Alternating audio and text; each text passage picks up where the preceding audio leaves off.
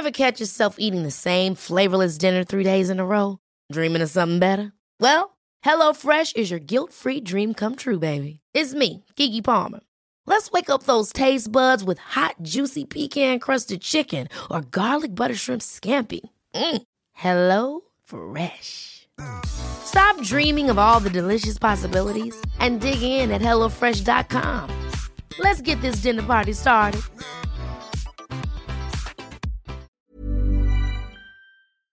Inicia las noticias de la tarde con Jesús Martín Mendoza en Heraldo Radio.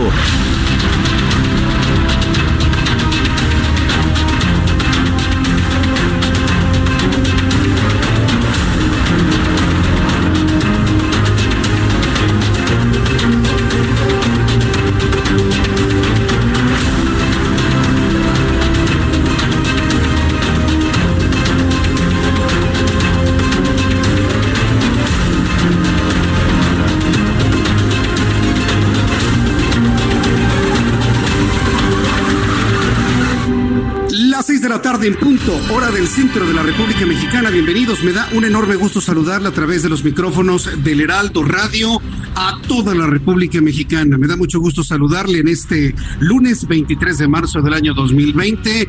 Suban el volumen a su radio y le tengo la información más importante hasta este momento. Le saluda Jesús Martín Mendoza con las noticias esta tarde y prepárese porque va a subir el kilogramo de tortillas. Sí, noticia número uno del día de hoy nos anuncia que sube el precio del producto básico el Consejo Rector de la Tortilla Tradicional Mexicana anunció que a partir de este martes habrá un aumento, es decir, a partir de mañana, un aumento de 2 a 4 pesos en el costo del kilogramo de la tortilla, por lo que entidades como el Estado de México, el producto básico, pasará de 13 pesos el kilogramo hasta 15 pesos, debido al alza no justificada de la tonelada de maíz por parte de los comercializadores, es lo que están argumentando los productores de tortilla. También te informaré, le informaré esta tarde que fue confirmado el tercer fallecido por COVID-19 en México. Se trata de un hombre de 55 años, originario de Jalisco. Estaba eh, hospitalizado en una clínica del Instituto Mexicano del Seguro Social. Así lo confirmó el gobernador de la entidad, Enrique Alfaro. De esta manera lo dio a conocer en conferencia de prensa. En concreto, las personas hospitalizadas son una en un hospital privado y otra en un hospital del ISTE. Aquí resalto, hay cero hospitalizados en instituciones públicas del gobierno del Estado. Nuestros hospitales están listos, pero hasta el día de hoy hay cero hospitalizados en hospitales públicos de Jalisco. Es muy importante tener este caso. Una persona fallecida en la clínica 110 del Seguro Social. Eh, su nombre de 55 años, eh, que presentaba diabetes y obesidad y eh, al ser este caso o al haber acontecido este caso en el Seguro Social, pues esperamos que las autoridades de seguro puedan dar más datos al respecto. Fernando tiene, por supuesto, la información sobre lo que ha sucedido, pero es hasta la fecha el único caso de fallecimiento ya confirmado por, con la presencia del coronavirus. Esto fue lo que comentó el gobernador del estado de Jalisco, Enrique Alfaro. Será muy interesante y muy importante la conferencia de prensa que ocurrirá en punto de las 7 de la noche para conocer si efectivamente la Secretaría de Salud confirma este o inclusive otros fallecimientos que se estarían produciendo en nuestro país a consecuencia del COVID-19. Ya le tendré todos los detalles. Además, le informaré esta tarde que el presidente de la República, Andrés Manuel López Obrador, descartó condonar impuestos en apoyo a los grandes empresarios del país como medida de contingencia ante la emergencia de coronavirus.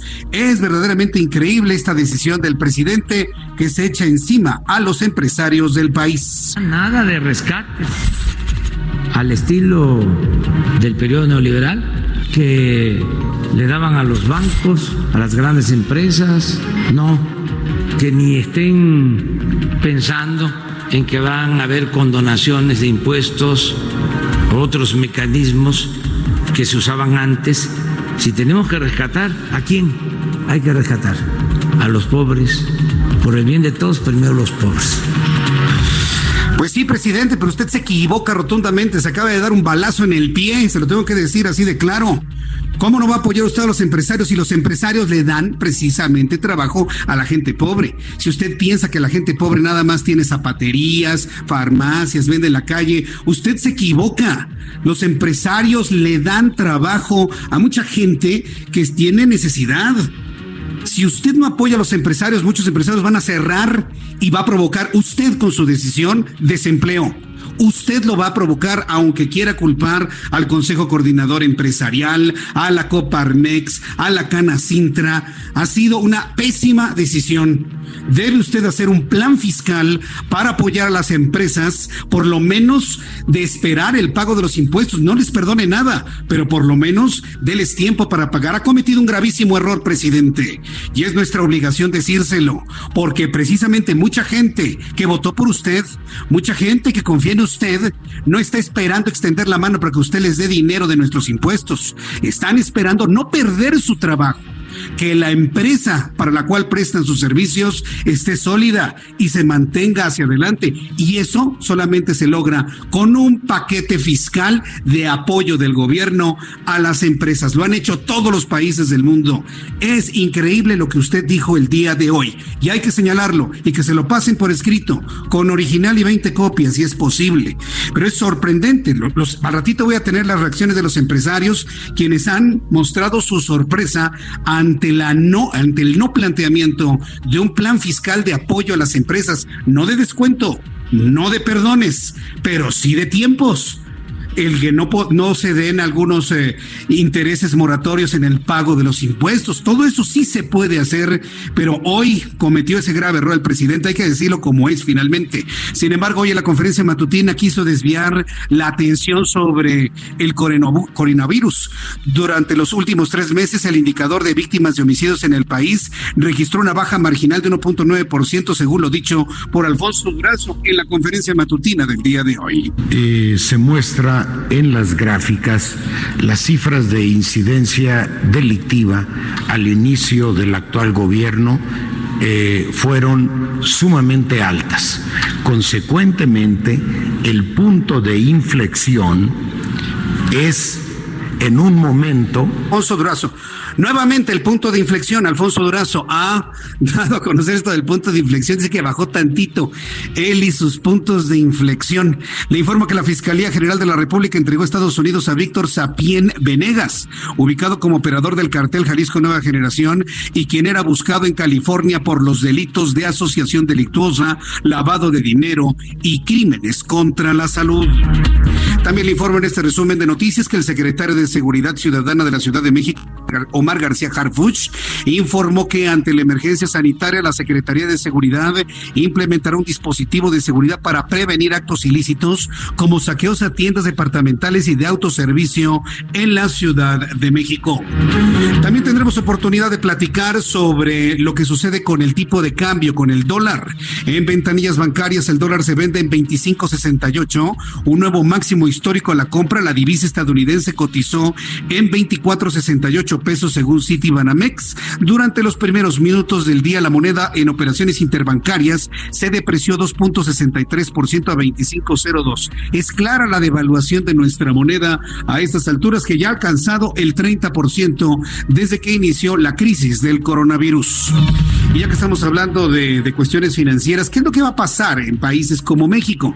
Bueno, pues el Fondo Monetario Internacional alertó que habrá una recesión tan mala o peor que la registrada en la crisis del año 2008, Cristalina Georgieva, directora gerente del fondo, indicó que el golpe de coronavirus a la economía global la va a llevar a una recesión, así como una destrucción del Producto Interno Bruto. En más de este resumen, el número de nuevos casos por coronavirus en los Estados Unidos superó los 35 mil, lo que lo convierte en el tercer país con más contagios en el mundo, solo detrás de Italia y de China. ¿Qué significa esto? Que en cuestión de unos cuantos días, Estados Unidos brincó hasta el tercer lugar de países con más casos de coronavirus. Tenemos Estados Unidos en la frontera norte de nuestro país y aquí nada más hay unos cuantos casos y allá tienen decenas de miles. ¿Cómo puede usted entender ese fenómeno? Bueno, lo platicaremos más adelante. Quienes son conscientes del problema de la expansión del coronavirus en el mundo es el Comité Olímpico Internacional, que el día de hoy continuó con dimes y diretes respecto a la realización de los Juegos Olímpicos de Tokio 2020. Por primera vez, el Comité Olímpico Internacional, súbale el volumen a su radio aceptó que la justa podría recorrerse, posponerse. Sin embargo, han confirmado que no se va a cancelar. Están confirmando que se pueden posponer los Juegos Olímpicos del 2020 en Tokio. ¿Quién lo hubiera pensado hace unos meses? Lo que se veía como la gran fiesta del mundo, la gran fiesta de la historia, el año 2020, 2-0, 2-0, la gran fiesta coronada con los Juegos Olímpicos, se está convirtiendo en algo verdaderamente dramático, sobre todo desde el punto de vista económico, por la cantidad de dinero que está involucrado en los patrocinios para la justa deportiva. Y es que los, el Comité Olímpico Internacional Nacional ya considera la posposición de los Juegos porque Australia y Canadá han anunciado que no enviarán a sus delegaciones, no van a enviar a sus delegaciones a competir en Tokio si se mantiene la crisis por el coronavirus. Vamos a la información con nuestros corresponsales en toda la República Mexicana. Escuche usted el Heraldo Radio y saluda a mi compañera Guadalupe Flores, nuestra corresponsal en el estado de Morelos. Adelante, Guadalupe, ¿qué información nos tienes del COVID-19? ¿Qué tal, Jesús? Te saludo con mucho gusto a al auditorio. Pues a partir de mañana en Cuernavaca cierran bares, discotecas, gimnasios, centros deportivos, balnearios y guarderías por la pandemia del COVID-19. Recordemos que Morelos solamente eh, pues ha registrado dos eh, casos eh, positivos de este virus. Esta mañana, en conferencia de prensa, el alcalde Antonio Villalobos Adán pues se confirmó que, que la capital se suma a esta jornada nacional de sana distancia y es que eh, dijo que permanecerán cerrados también los salones de fiestas, casinos, teatros, así como jardines de eventos, además de centros de cultos. En tanto, en tanto las tiendas de eh, conveniencia exigirán la entrada a clientes. Solo podrán ingresar grupos de 10 personas y funcionarán en un horario de 8 de la mañana a 11 de la noche, mientras que restaurantes pues, y cocinas económicas, dijo el alcalde de Cuernavaca, estarán funcionando de 8 de la mañana a 9 de la noche, manteniendo las distancias o las medidas de sana, sana distancia. La información, Jesús. Muchas gracias por la información, Guadalupe Flores.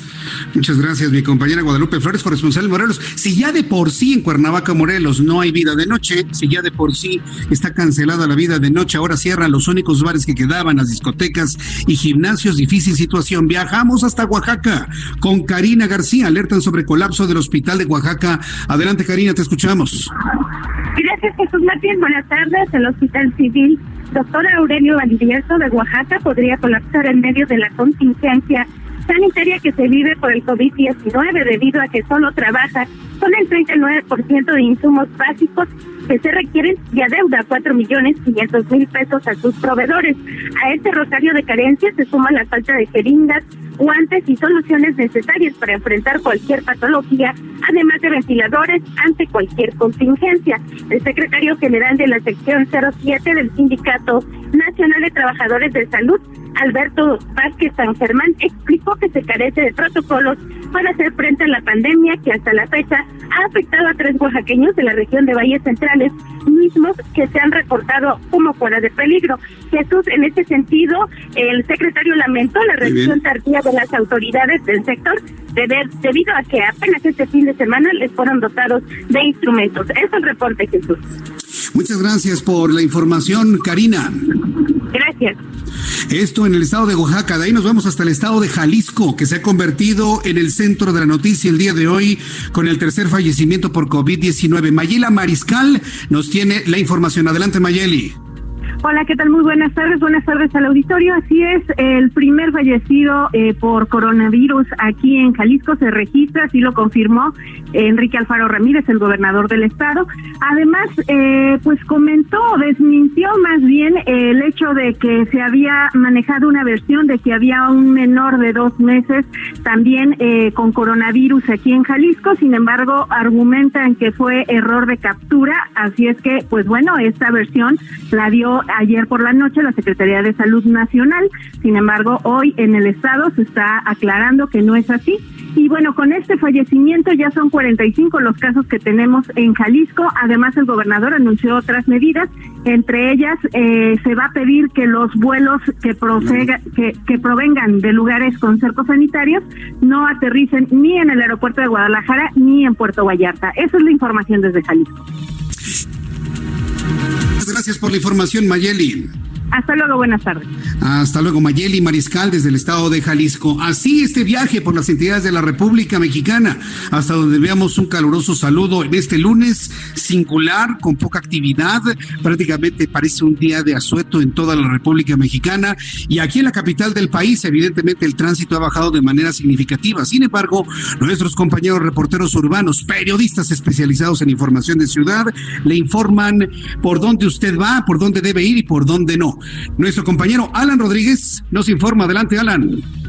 Jesús Martín, excelente tarde. Personal de la instancia infantil número 2, zona sur del Liste, se manifestaron esta tarde realizando un bloqueo en la avenida Félix Cuevas al cruce con avenida Coyoacán en la colonia del Valle, segunda sección. Los trabajadores solicitaron la atención del gobierno federal para que les envíe guantes, gel desinfectante, cubrebocas y gogles, debido a que actualmente brindan su servicio para 10 niños que los continúan llevando. Ellos van a seguir trabajando hasta que se los indiquen, pero temen estar en riesgo de contagio y más exponer a los menores de hasta un año que tienen a su cuidado.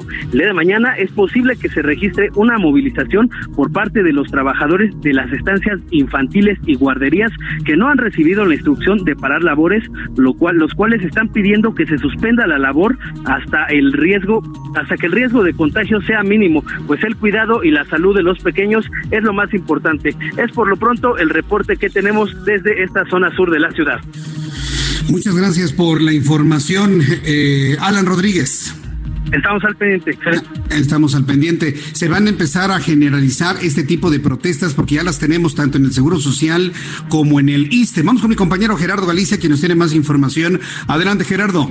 Así es, Jesús Martín, excelente tarde. Estamos recorriendo los alrededores de la central de Abasto. Lo que hemos encontrado es un avance bastante rápido si van a utilizar el eje 5 sur, partiendo de Javier Rojo Gómez con rumbo al circuito bicentenario en su tramo Río Churubusco, donde sí tenemos bastante actividad, Jesús Martín, es al interior. Ya recordarás que el fin de semana se vinieron abajo los techos de por lo menos cuatro naves en la central de Abasto. Son cuatro las naves que presentan daños y en estos momentos, como pueden los locatarios entre los cierros retorcidos, están tratando de rescatar su mercancía con la supervisión de elementos de protección civil, personal de Izapalapa y de la policía capitalina. Así que si tienen planeado realizar compras al interior de la central de abasto, por eso tenemos eh, fuerte presencia policíaca y áreas eh, precisamente eh, acordonadas para evitar que cualquier persona pueda ingresar a esta zona siniestrada. Y para nuestros amigos que se mueven sobre el eje 6 sur, el punto más conflictivo se ubica llegando a Javier Rojo Gómez, se debe a la operación de semáforos. Y por lo pronto, el reporte.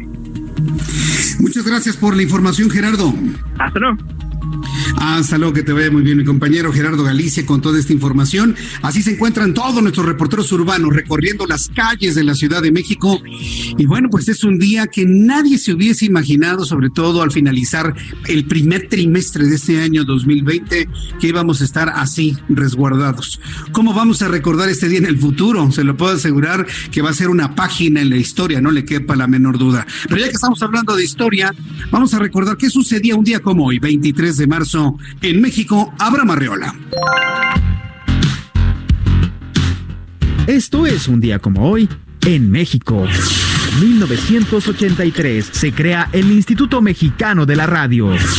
1994. Luis Donaldo Colosio Murrieta, candidato presidencial del PRI, es baleado durante un mitin en Lomas Taurinas, en la ciudad de Tijuana, Baja California, lo que produce su fallecimiento a las pocas horas.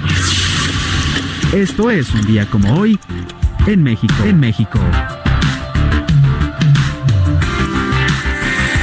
Muchas gracias, Abraham Arriola, por eh, por, bueno, vaya, pues las efemérides del día de hoy. Me dejaste verdaderamente sorprendido porque es terrible cómo avanza el tiempo. Seguramente usted recordaba lo del asesinato de Luis Donaldo Colosio hace 26 años, 23 de marzo de 1994.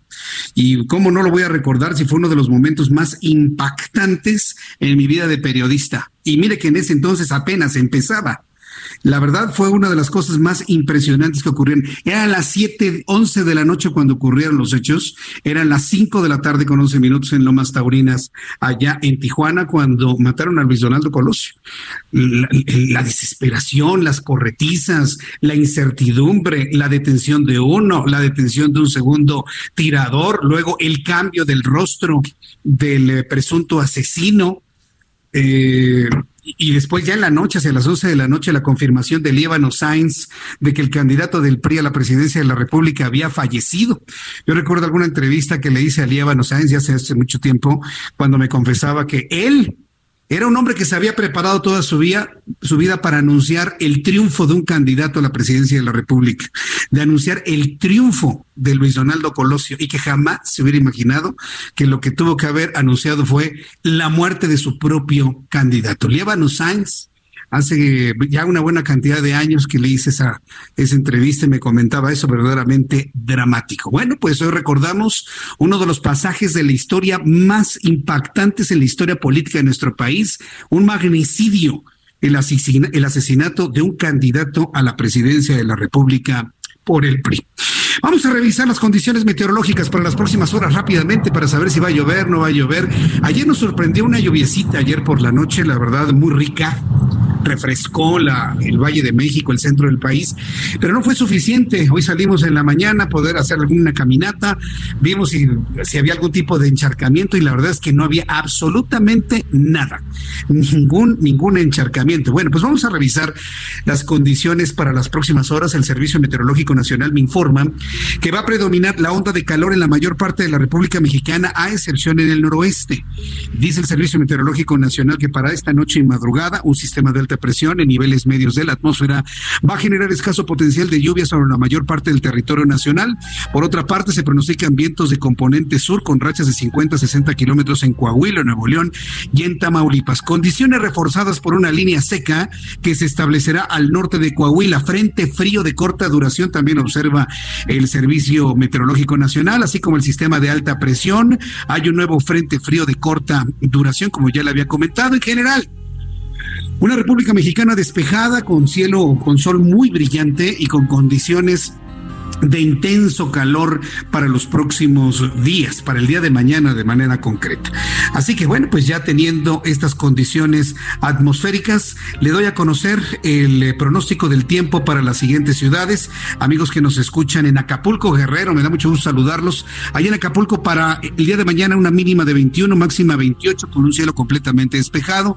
En este momento 29 grados. Amigos de Tampico, Tamaulipas, mínima 23, máxima 29 para el día de mañana, 27 en este momento. Amigos de Guadalajara, mínima 13, máxima 34, 32 en este momento en Guadalajara, calorcísimo. En Villahermosa, Tabasco, mínima 21, máxima 36. 36 grados de temperatura máxima allá en Villahermosa, mientras que en este momento son 33 grados. Aquí en la capital de la República Mexicana, el termómetro en este momento marca 27, está haciendo bastante calor. La temperatura mínima estará en 11 y la máxima para mañana, prepárese, 31 grados Celsius como máxima en la capital de la República.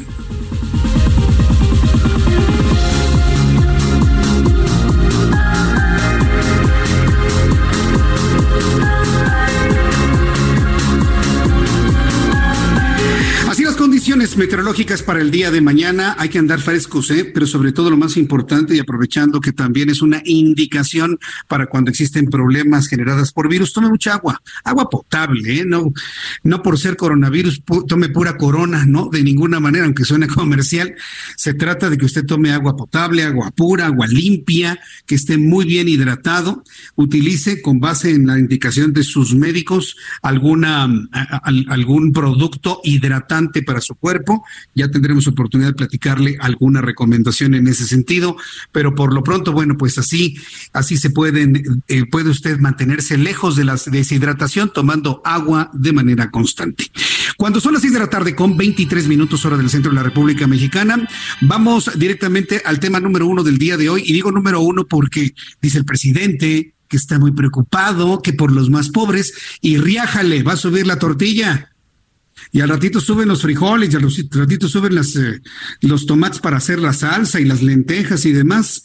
Hoy se llenaba la boca el presidente diciendo, no, no, los más pobres, sí. Y mire, aunque no depende de él, él no es el presidente del Consejo Rector de la Tortilla, pero puede incidir precisamente y verificar qué es lo que está pasando con los cupos de maíz, por lo cual los tortilleros del país están anunciando importantes incrementos al kilogramo de tortilla.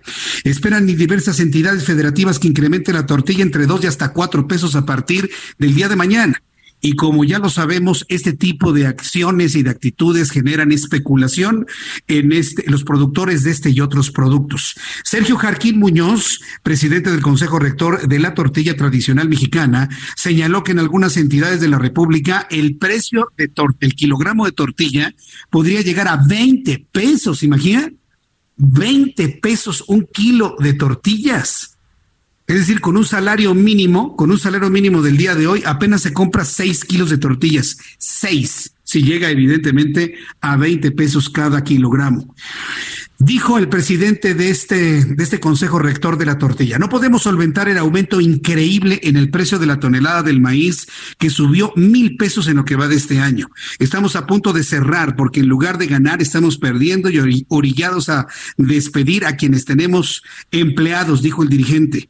Esperan que el incremento se dé principalmente en el Estado de México, aquí en la Ciudad de México, en Quintana Roo y en Yucatán y evidentemente esto se va a generalizar a toda la República Mexicana mexicana. Va a subir el precio de las tortillas.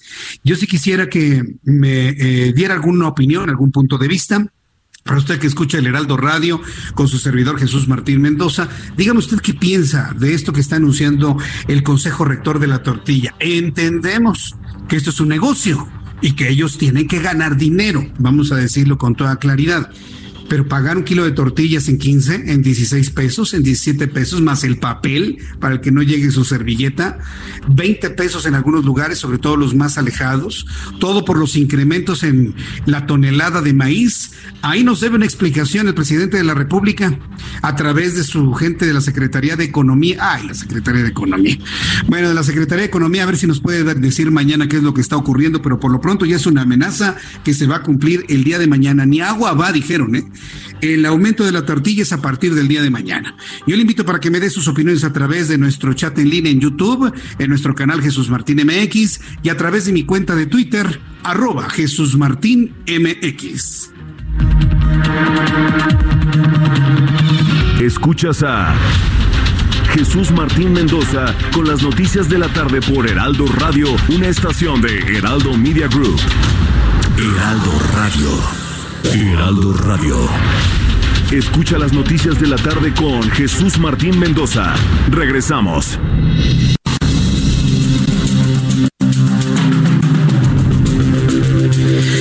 Ya son en este momento las seis de la tarde con 30 minutos hora del centro de la República Mexicana. Eh, varias personas me han preguntado que dónde estoy, que dónde me encuentro. Estoy en mi casa, estoy en una ubicación en mi domicilio particular en donde hemos... Eh, colocado toda la tecnología suficiente para poder transmitir como si estuviese en el estudio del Heraldo Radio a toda la República Mexicana. Y debido al coronavirus, fíjese, le voy a platicar algo, al fin que nadie nos oye, ustedes estamos aquí y yo, le voy a platicar algo aquí entre nos. Hemos logrado en este programa de noticias del Heraldo, eh, con base en la experiencia que tenemos de hacer programas de noticias, hacer este programa con prácticamente todos nuestros integrantes en sus ubicaciones particulares. Ha resultado verdaderamente sorprendente. Eh, el coronavirus ha planteado nuevas formas de hacer las cosas, nuevas formas de trabajo y la verdad yo sí quiero hacer un reconocimiento público, quiero hacer un reconocimiento público a todos mis compañeros eh, que han estado al pie del cañón, que han estado con su talento, con su paciencia también, con su nerviosismo, pero también con su amor a la radio al pie del cañón de todo esto. Un saludo para Adrián Laris, nuestro director general, para Heriberto Vázquez también, nuestro gerente de radio, que ha estado también muy pendiente en todo momento, para nuestra productora general y coordinadora de información, Lisette Basaldúa, muchas gracias, Lisette. Giovanna Torres, que está en la redacción, muchas gracias, Giovanna.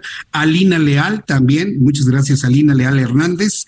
Paulina Sánchez, muchas gracias, Pau, que además Paulina dobletea, ¿eh? porque nos ayuda en radio, pero está muy pendiente de todo lo que sucede en televisión. Enrique Alvarado, muchísimas gracias. Fernando Galván, Abraham Arreola, Orlando Oliveros y todos en, la cuestión técnica Gerardo Juárez. Así que este es el gran equipo del Heraldo Radio, el gran equipo del Heraldo Televisión, con el cual afortunadamente podemos trabajar en nuestras ubicaciones particulares y llevarle a usted este programa de noticias. Muchas gracias, mis queridos compañeros, se los aprecio mucho. Eh, somos un gran equipo, quiero decirles, y bueno, pues orgullosos de que las cosas se puedan hacer así de bien y así de organizados aquí en el Heraldo. Bien, vamos con la noticia número dos. Ya le dije la primera, ¿no? Que va a subir el kilogramo de tortilla. Bueno, la otra es que ya se suma un tercer caso de persona fallecida por coronavirus en México y esto ocurrió en Jalisco. Quien dio a conocer la información y me sorprendió mucho que haya tomado la batuta el gobernador del estado, tal vez para evitar que lo borran de la lista y que no lo consideran como fallecido de coronavirus. Ya sabe que yo soy muy mal pensado, muy mal pensado. El gobernador de Jalisco, Enrique Alfaro, confirmó que la muerte del tercer paciente mexicano por coronavirus se trata de un hombre de 55 años de edad que estaba hospitalizado en la clínica 10 del Instituto Mexicano del Seguro Social, quien además padecía obesidad y diabetes. Como medida preventiva ante el avance del nuevo coronavirus en Jalisco, Alfaro, el gobernador constitucional de Jalisco, anunció que suspenderán los vuelos a Guadalajara, Puerto Vallarta de personas provenientes de países en contingencia sanitaria principalmente Italia y España. De esta manera lo dio a conocer el propio gobernador de Jalisco, Enrique Alfaro. En concreto, las personas hospitalizadas son una en un hospital privado y otra en un hospital del ISTE. Aquí resalto, hay cero hospitalizados en instituciones públicas del gobierno del Estado.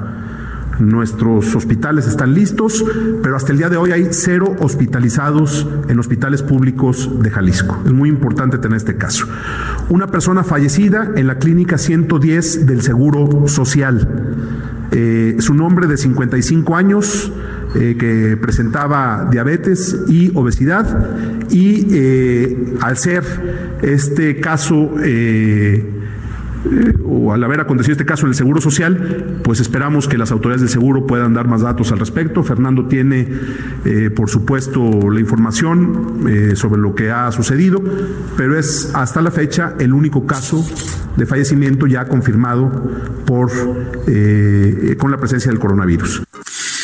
Pero, ¿cuáles son los pasos que se tienen que hacer para poder llegar a una confirmación?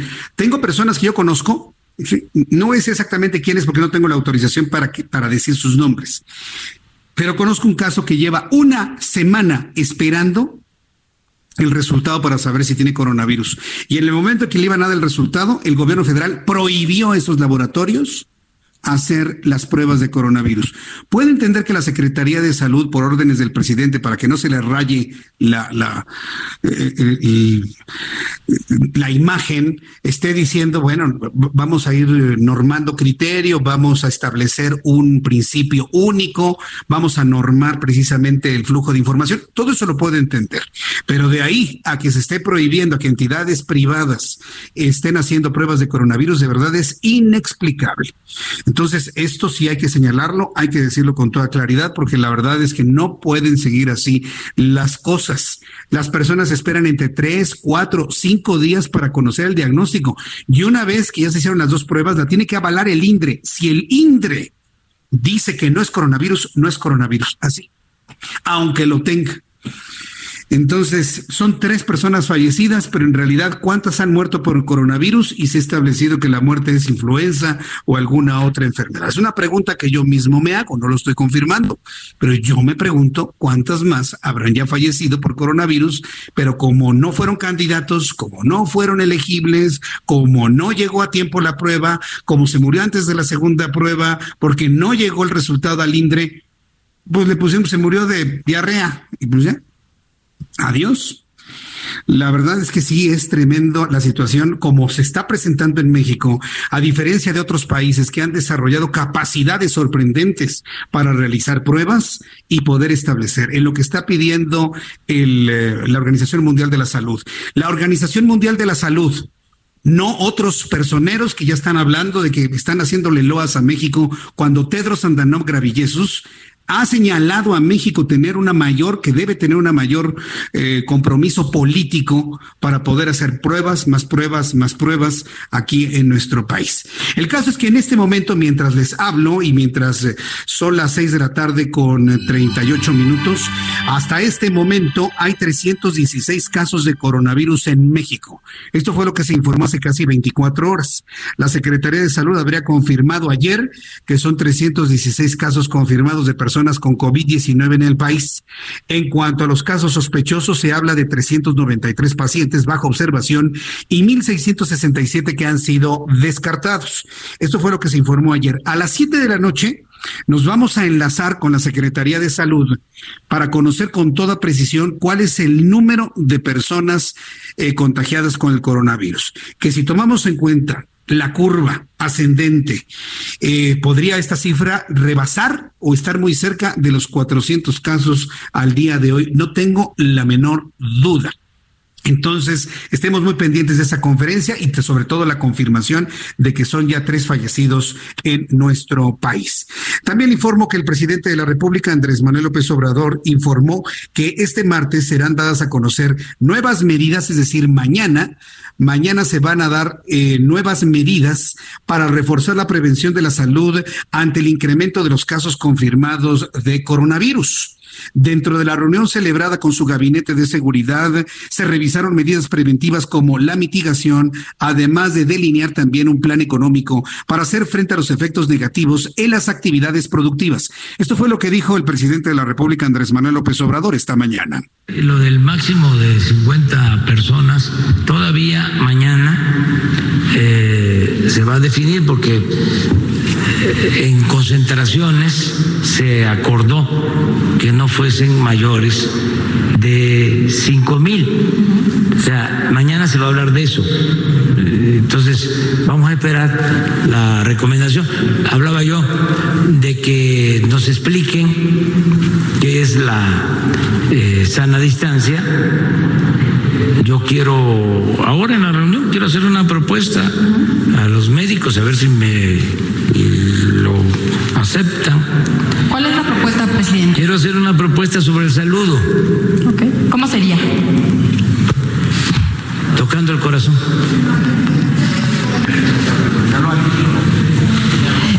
Y presidente. Pero hay que ver si el saludo Organización Mundial de la Salud. Si lo recomendaron ellos, ese es el saludo. Y si los médicos dicen que es codeándose, eh, así. Bueno, pues esta es la propuesta del presidente de la República, Andrés Manuel López Obrador. Saludar con la mano en el corazón. Así se, se toca usted el corazón y saluda. Eh, Está bonito. Es que todos los saludos, como los hemos hecho, están bonitos. Así primero con el puño, no, bueno, con el puño ya no, con el codo. Bueno, con el codo, con el antebrazo, ¿no? Así como si fuéramos superhéroes, ¿no? Así con escudo, ¿no? Este, otro que me parece muy bonito es el de los pies, ¿no? Pie derecho con el izquierdo, pie izquierdo con el derecho, y así empezamos a bailar. Pero el que propone el presidente de la República de corazón, bueno, está bien. Para que vea que no todo es malo, se la compramos, por supuesto. El caso es que, bueno, pues esto es lo que va a proponer mañana de manera oficial el presidente de la República. Y un poquito más adelante, sobre todo los padres de familia, mucha atención a los papás que han estado muy preocupados por la situación escolar de sus hijos y que pues han tenido que hacerle de maestros para empezar a revisar materiales que tienen por ahí, por supuesto. La Secretaría de Educación Pública está anunciando clases a través de la televisión y a través de Internet para que los chicos, para que los niños no se atrasen en sus estudios. Eso me parece que está muy, pero muy bien. Bien, mientras le doy esta información, antes quiero entrar en comunicación, que esto a propósito, mire, de las protestas que hay en el Seguro Social, de las protestas que hay en el ISTE, de médicos, enfermeros, enfermeras que están reclamando el que no tienen elementos para trabajar, que no tienen guantes, que no tienen muchos elementos que por cierto son plásticos, muchos elementos plásticos para proteger a los médicos y enfermeros y enfermeras en el manejo de personas, pues no nada más con coronavirus, sino en el manejo de personas con influenza y otro tipo de enfermedades, infecciones. En unos instantes voy a entrar en contacto con el ingeniero Aldimir Torres Arenas. Él es presidente de la Asociación Nacional de Industrias del Plástico. ¿Quién lo hubiera dicho? He platicado con él en otras ocasiones, sobre todo a finales del año pasado, cuando hablábamos precisamente de las bolsas de plástico, platicábamos sobre el impacto a la industria de los plásticos que tendría la cancelación de las bolsas. Y mire, Ahora nuevamente los industriales del plástico salen a la escena para conocer la importancia de los plásticos en el resguardo de los residuos biológicos eh, infecciosos, pero además sobre todo los elementos que necesitan las personas que manejan a personas enfermas. Eh, ingeniero Aldimir Torres Arenas, me da mucho gusto saludarlo. Bienvenido. Muy buenas tardes. ¿Qué tal? Buenas tardes, sus órdenes. Me, da mucho gusto saludarlo. Bueno, usted es el presidente de la Asociación Nacional de Industrias del Plástico. Bueno, ¿de qué manera la industria del plástico está garantizando el abasto de productos para el sector salud, para el combate y la protección por el COVID-19? Coméntenos esta experiencia que yo creo que cuando platicamos la vez pasada ni nos lo imaginábamos, pero mire, aquí nos ha puesto la vida y la historia. ¿Cómo lo están haciendo, ingeniero?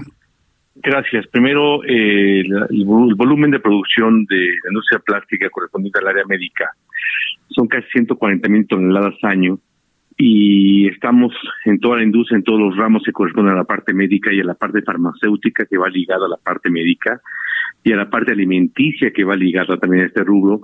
Está garantizado el abasto sin ningún problema. Mientras eh, las industrias estamos yéndonos a casa, resguardándonos. Eh, la industria plástica sigue trabajando para poder proveer y garantizar que no haya desabasto de esa clase de insumos en, en las fechas próximas. Ahora, exactamente cuáles son los insumos de los que estamos hablando, ingeniero? Es que es muy variado, porque te lo dice alguien que tiene, tiene en su vida Jesús 38 cirugías y una prótesis plástica. Va desde la parte eh, de los aditamentos plásticos para, para un quirófano, el equipamiento médico, va eh, la vestimenta médica, la vestimenta de pacientes, va todo el todo el equipamiento de periférico, es decir, todos los aparatos que van cubiertos con carcasas de plástico, que llevan cables de plástico, todo eso está garantizado y, se mantiene la misma, secuencia y, tendencia de producción. Va también acompañado de la parte la parte farmacéutica, muchos eh, medicamentos e insumos van eh, basados en productos plásticos, en envases plásticos.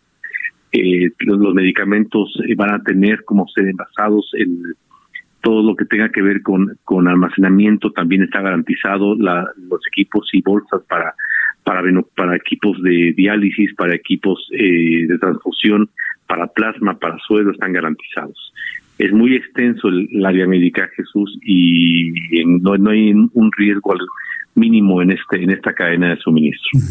Aquí lo que sería interesante saber es eh, el, sector salud, el gobierno federal está empezando a incrementar los pedidos de estos insumos o ustedes se han acercado al gobierno para decirles aquí está la solución de lo que está escaseando en el sector salud. ¿Cómo se está dando esta relación entre la industria del plástico y el gobierno federal?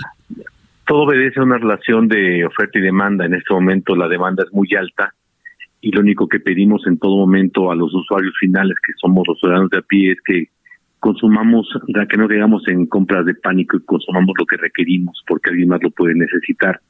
Hay gente que compra cientos de envases de 100 mililitros o 150 de gel antibacterial eh, cuando no, no lo requieren, entonces dejamos abastecido a personas que tal vez lo necesiten.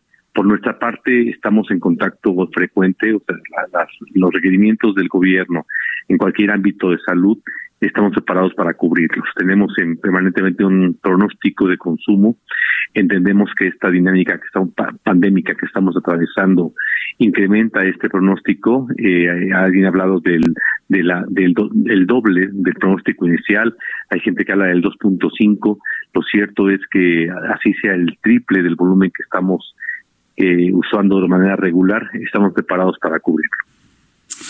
Correcto. Ahora, eh, esta, esta va a durar el, resto de este año, por lo menos. Eh, la industria del plástico en México tiene la capacidad para producir todo lo que se necesita en el país. Me hablaba de oferta y demanda, pero ¿contra quién más están, estarían compitiendo los industriales del plástico actualmente?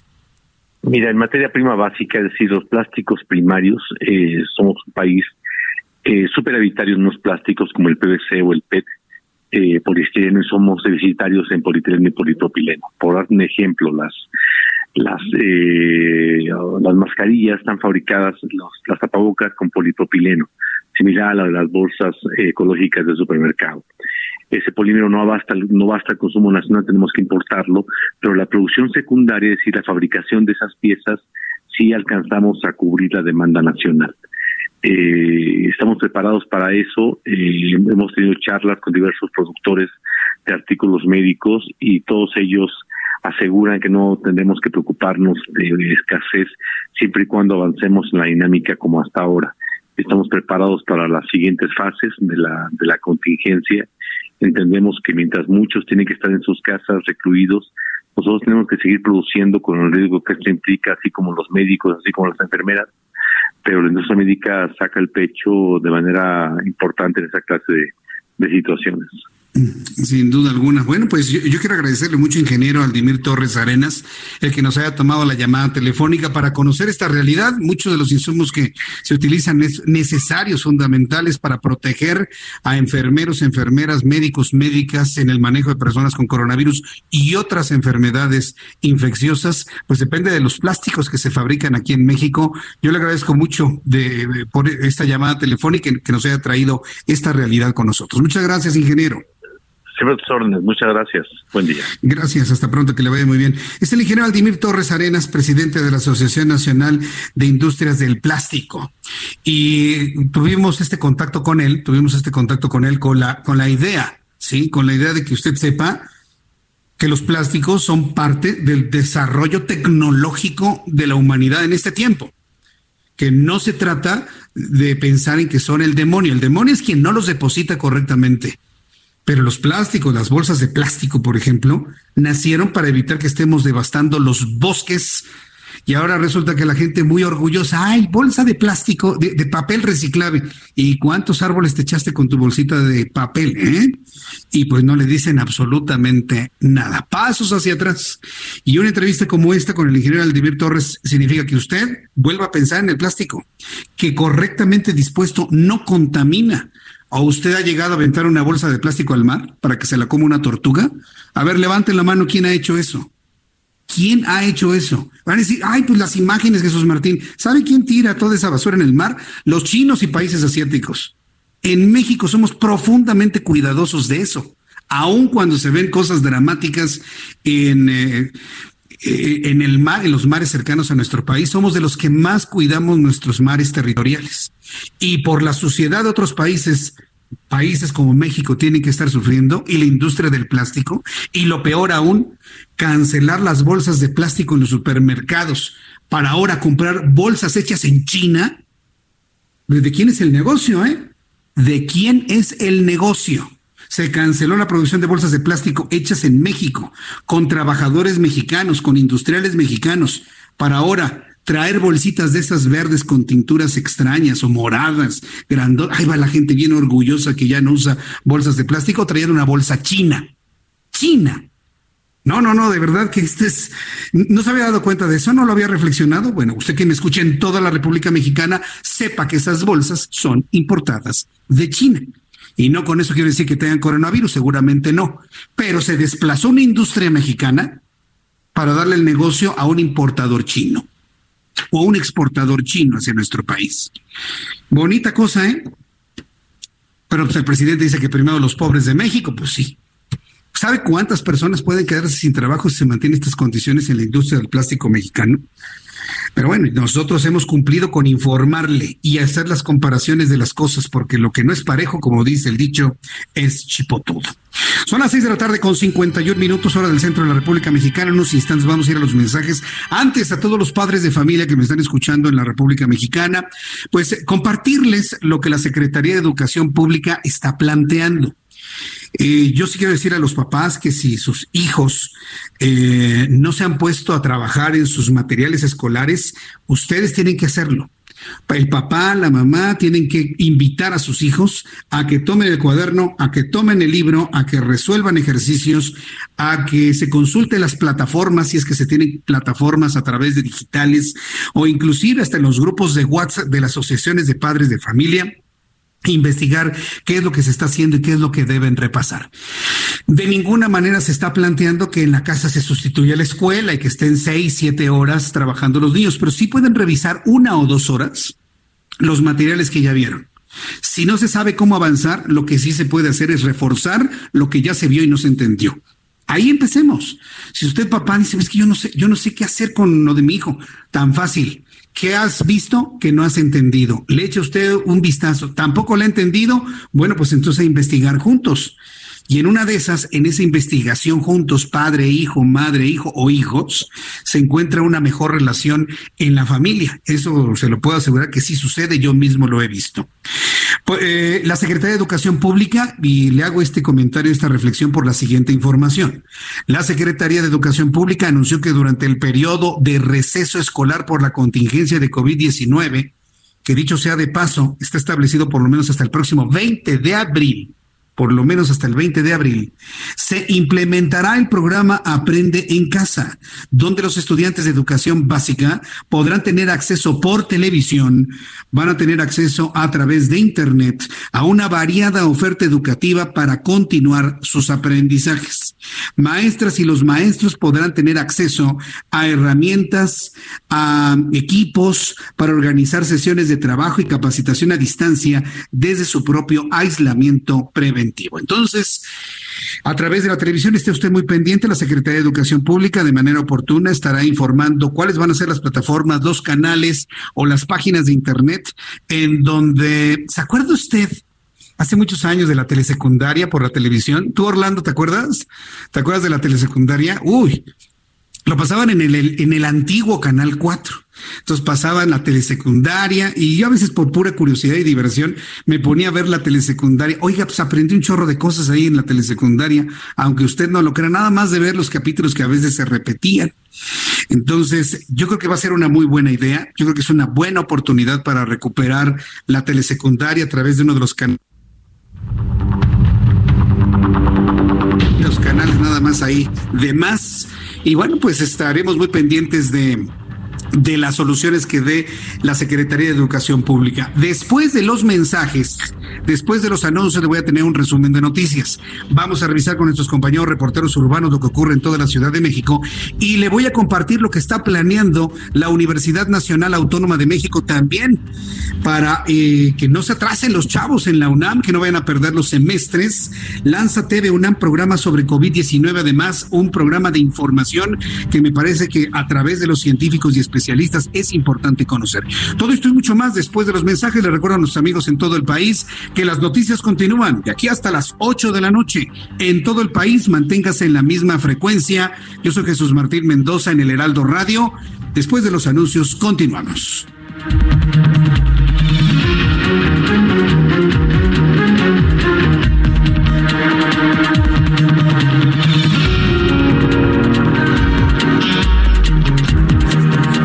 A Jesús Martín Mendoza con las noticias de la tarde por Heraldo Radio, una estación de Heraldo Media Group. Heraldo Radio, la H que sí suena y ahora también se escucha. Heraldo Radio. Escucha las noticias de la tarde con Jesús Martín Mendoza. Regresamos.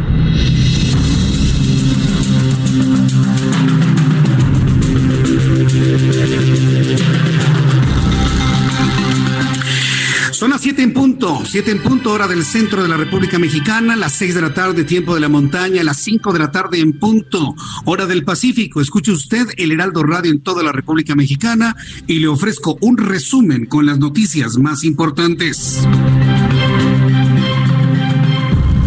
El gobernador de Guanajuato, Diego Sinue Rodríguez, informó que en cinco días se va a condicionar el Hospital Estatal de Atención a Pacientes con COVID-19, el cual atenderá de manera especializada a pacientes infectados y estará ubicado en las instalaciones del antiguo Hospital General Regional de León.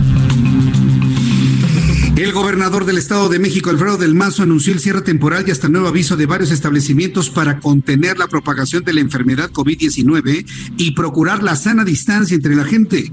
El gobernador del Estado de México, Alfredo del Mazo, dijo que es tiempo de ser solidarios, por lo que pidió al sector productivo mantener las fuentes de trabajo. Hasta ahora, en el Estado de México se han confirmado 37 personas con COVID-19. De esta manera lo dijo el gobernador mexiquense.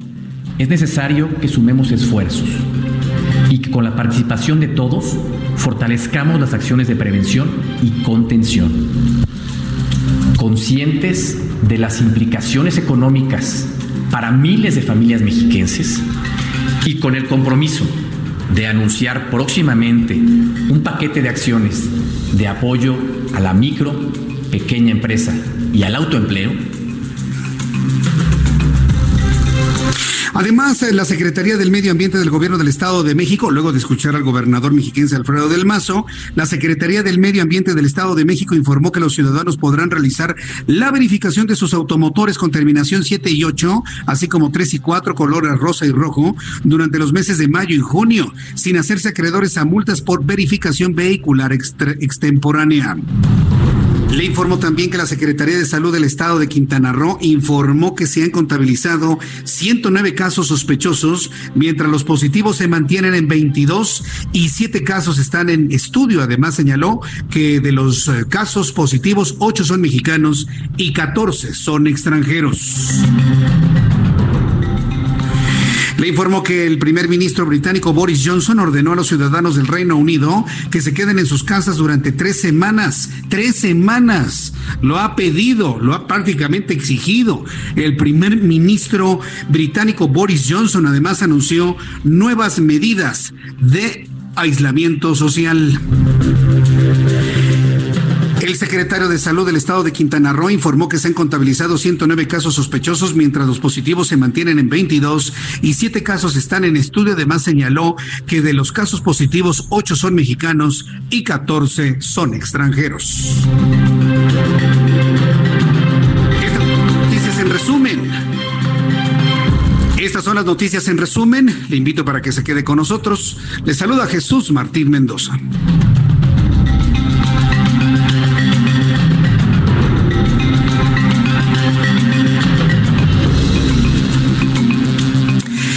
Bien, ya son en este momento las 7 de la noche con 3 minutos, las 7 de la noche con 3 horas del centro de la República Mexicana.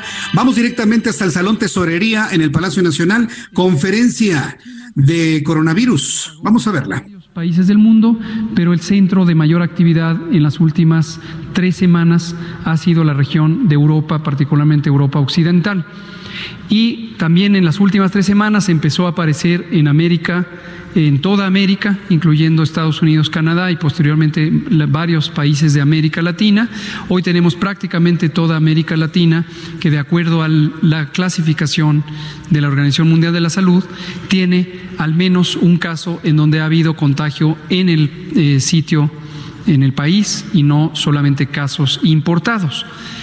Esta señal, si pasamos a la siguiente diapositiva, que es la situación de México, es una señal importante porque tiene que ver con esta progresión que se espera la epidemia tenga desde la fase de importación del virus, importación de casos, posteriormente hacia la transmisión comunitaria y eventualmente en algún momento hacia la transmisión generalizada. Ahorita voy a comentar eso. Acumulamos ya 600, eh, perdón, 367 casos eh, confirmados desde el inicio de la epidemia. Se han podido descartar ahí se esconde un número uno, pero son 1865 los que están en la casilla verde. 1865 casos han sido estudiados como sospechosos, han sido en su momento tratados o manejados como sospechosos, esto quiere decir puestos en aislamiento hasta el momento en que se detecta y se confirma o bien se eh, descarta porque la prueba de laboratorio resulta negativa. Y en este momento siguen en estudio. Es Hugo López Gatel, estamos escuchando en estos momentos a Hugo López Gatel, quien es el eh, subsecretario de promoción a la salud y que se ha convertido durante las últimas semanas prácticamente en el único vocero, bueno, también José Luis Salomía, pero prácticamente él se ha convertido en un vocero de todo lo que sucede en materia de coronavirus. Hemos visto fotografías de cómo va caminando con el presidente de la República en el Palacio Nacional. Se debe sentir soñado, soñado. Bueno, más allá de todo esto que le comento, le doy los datos. ¿Cómo vamos en materia de coronavirus? Prácticamente lo traicionó el inconsciente al doctor Hugo López Gatel. Hablaba de más de 600 y luego corrigió. Son 367 personas contagiadas con coronavirus.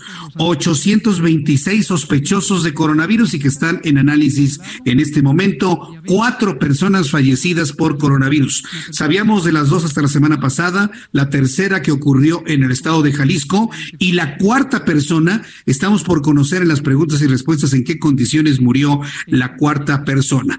En unos instantes, y Orlando, que está ahí en la cabina, me va a ayudar a conocer el detalle de la, de la cuarta persona que falleció con nuestro equipo de reporteros y de productores para conocer los detalles de dónde falleció la cuarta persona que está dando a conocer la Secretaría de Salud. Bueno, mientras fluye la conferencia de prensa en el Palacio Nacional, vamos con nuestros compañeros reporteros urbanos, periodistas especializados en información de ciudad.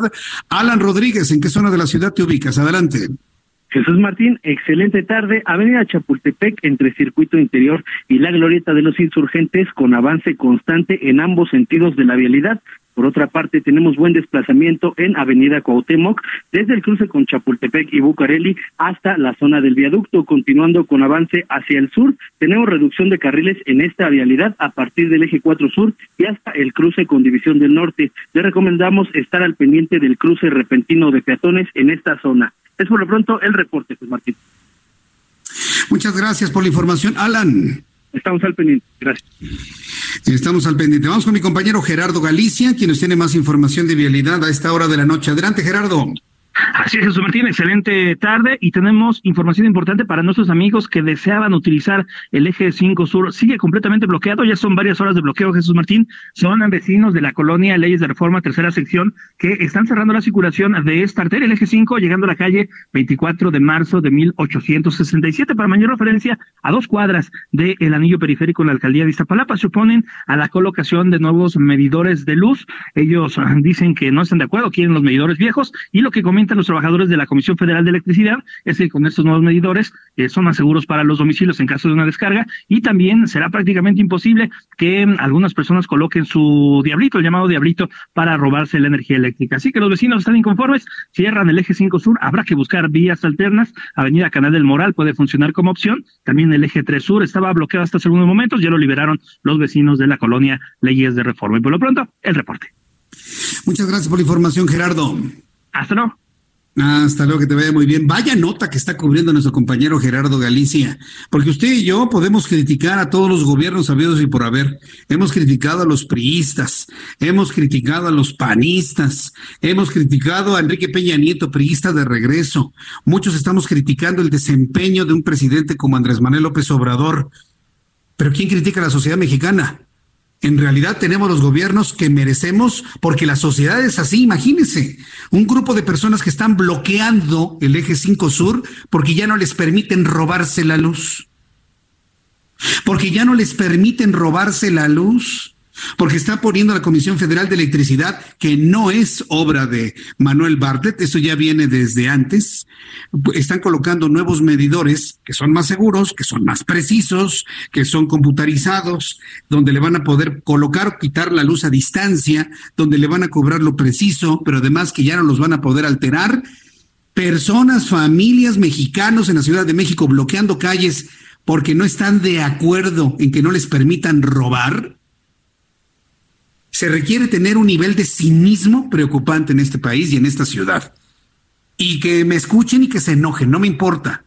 No puede ser, todos hemos accedido a este cambio de, tecnología para la medición de, la energía que consumimos y en un lugar bloquean que porque no quieren que les cambien los medidores porque ya no se van a poder robar la luz. Vaya cínicos Perdón, pero es la descomposición social de la cual hemos hablado en múltiples ocasiones. Bien, bueno, pues ya una vez de que comentamos esto, con Gerardo Galicia en unos instantes vamos a estar de regreso. Hoy, como todos los lunes, me da mucho gusto saludar a mi querido compañero y amigo Gerardo Rodríguez. Él es experto en seguridad, es columnista del Heraldo de México y bueno, pues ha estado muy pendiente y muy atento de cómo se ha ido haciendo este manejo de la crisis del coronavirus. Ya mencionábamos hace unos instantes que el doctor López Gatel acaba de anunciar que solamente hay 367 contagiados coronavirus y con esto nos quieren dar a entender de que la curva de contagios descendió, cosa que en lo personal yo lo dudo por la cantidad de casos que conocemos. Pero bueno, sea nuestro amigo Gerardo Rodríguez que ha hecho este análisis, a quien le agradezco estos minutos de comunicación con el Heraldo Radio. Estimado Gerardo, adelante, te escuchamos con atención. Muy buenas noches. Muy buenas noches, Jesús Martín. Pues mira, dentro del análisis que tenemos que hacer del de la crisis del coronavirus está, por supuesto, el manejo de esta crisis, el liderazgo que tiene que tener el presidente de la República, los gobernadores y sus gabinetes. En el mundo, no solamente los presidentes o los primeros ministros están manejando estas crisis, también están trabajando gobiernos locales. Por ponerte un ejemplo, Jesús Martín, en el caso, por ejemplo, de Italia, vimos cómo ciudades en el norte de este país, la ciudad de Lodi y la ciudad de Bérgamo, cada uno hizo acciones de intervención diferentes, mientras que en Lodi una intervención se actuó rápidamente para contener el contagio, como fue recluir a las personas en sus hogares, pedirles que no salieran. En la ciudad de Bérgamo se disparó el nivel de contagio y obviamente la tasa de mortalidad que estamos viendo en esta ciudad en particular es terrible. Cientos de muertes por día en este tipo de ciudades en Italia. Eh, estudios también, proyecciones de universidades en el Reino Unido criticaron fuertemente la política inicial del primer ministro de ese país, en donde decían, si no se interviene y se establece una política de contagio generalizada para producir inmunidad, la probabilidad de muerte de eh, ingleses era de cerca de, de medio millón de personas. Y si, y como lo vimos también en el caso de Estados Unidos, que retrasó las políticas de intervención, el porcentaje es altísimo de su población y puede llegar hasta dos millones de personas. Hoy estamos viendo reacciones sumamente fuertes por parte de los grandes líderes del mundo, Francia, España, Italia, Alemania, Estados Unidos y en América Latina, Colombia, Argentina y otros países están tomando decisiones para, para algunos eh, tardías, para otros eh, adecuadas, pero la, la tasa de mortalidad y de infección en aquellos países que intervinieron Corea del Sur, Japón, Singapur, y Hong Kong está demostrando que acciones de intervención están llegando a buen puerto y están reduciendo la tasa tanto de contagio como de mortalidad. Y esto es una, es una combinación de liderazgo, pero también de refuerzo por parte de sus gabinetes. Finalmente, Jesús Martín, para recordar, eh, este tipo de, manejo de crisis en los cuartos de guerra genera mucho estrés al interior de los gobiernos y normalmente tienes que estar rotando a tus voceros técnicos. Si no, llega un cansancio normal en términos de salud de ellos mismos. Ahora que mencionas esto, hay muchas personas, Gerardo, que han estado haciendo la comparación de la crisis del coronavirus como una verdadera guerra. ¿Se vale esta comparación desde tu punto de vista?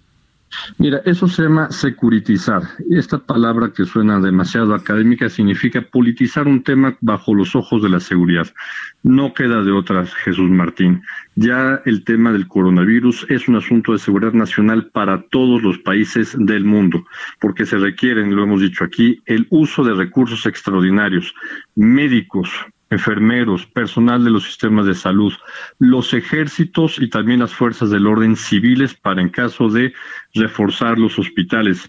Eh, te, comento, Jesús Martín, estamos a cuestión probablemente de horas o el día de mañana. El propio secretario de la Defensa y de Marina estén anunciando el plan DN3E y el plan Marina, en qué va a consistir el apoyo de nuestras Fuerzas Armadas y lo que ya anunció el presidente, la intervención de 10 hospitales públicos eh, en México por parte de las Fuerzas Armadas y puede ser que que el apoyo sea mucho más grande en este sentido. Entonces, ya es un asunto de seguridad nacional, Jesús Martín, para todos los países. Sin duda, ya, viéndolo así, entendemos el por qué se habla de que estamos prácticamente en guerra, pues con un enemigo tan pequeño que ni siquiera lo vemos. Muchísimas gracias, Gerardo, por tu comentario y seguimos en contacto. Gracias. Te mando un fuerte abrazo. Buenas noches. Fuerte abrazo, que te vaya muy bien. Vamos nuevamente hasta la conferencia vespertina, ya prácticamente la conferencia nocturna sobre coronavirus. El doctor Hugo López Gatel y los voceros que se encuentran en este lugar han dado a conocer que el cuarto fallecido murió aquí en la capital de la República. Vamos a escuchar. Entonces, inicialmente, eh, la epidemia que se convirtió en pandemia eh, surgió, creció y se expandió de China para, digamos, del oriente al occidente. Eh, después pasó a Europa, donde se está desarrollando. Y ahora usted nos dice que eh, los 49 el 49% de los casos están en Europa, pero el, el 42% está en América ya. ¿Cuál sería su proyección para las próximas semanas si Dentro de algunas semanas Europa se dejará de ser el foco principal y tal vez América se convierta en nuevo foco importante de expansión y de crecimiento. Yo le pregunto primero eso y eh, también le preguntaría eh, cuántos casos graves tienen registrados actualmente ustedes? Bien, lo que estamos escuchando, lo que estamos escuchando son las kilométricas preguntas de los malos reporteros que luego van. No pueden ser concretos, no pueden ser nada más dos, tres palabras directos en una pregunta. Tienen que hacer una exposición general y hacer las preguntas que otros no pueden hacer. Le tengo diez preguntas, disculpe. Pregunta uno y se avienta dos minutos. Pregunta dos y se avienta tres minutos. así, no puede ser. vamos a esperar, este Gerardo. Cerramos el, sonido de la conferencia, por favor. Vamos a cerrar. Sí, muchas gracias, Gerardo. Sí, hombre, porque estoy yo pendiente, estamos pendientes de lo que diga Hugo López Gatel, que finalmente es el experto, no finalmente los que van, se sientan ahí y aseguran que son expertos de ninguna manera. Bueno, en unos instantes que tengamos más comunicación, eh, una opinión y un posicionamiento de Hugo López Gatel se lo voy a transmitir con todo gusto por supuesto. Bien, cuando son ya las siete con dieciocho, las siete con dieciocho hora del centro de la República Mexicana, en unos instantes voy a platicar con Mariana Pría, que es coordinadora de incidencia política de Save the Children en México, sobre todo porque también se busca proteger los derechos de los niños durante la contingencia de coronavirus. Pero hay que ser muy, muy claros, ¿no? Los niños como tal, de manera masiva, no se han contagiado de coronavirus. Todavía prevalece el, los límites de edad que dio a conocer la Secretaría de Salud, donde la persona más joven que se contagió tiene 18 años y la persona con mayor edad tiene 80.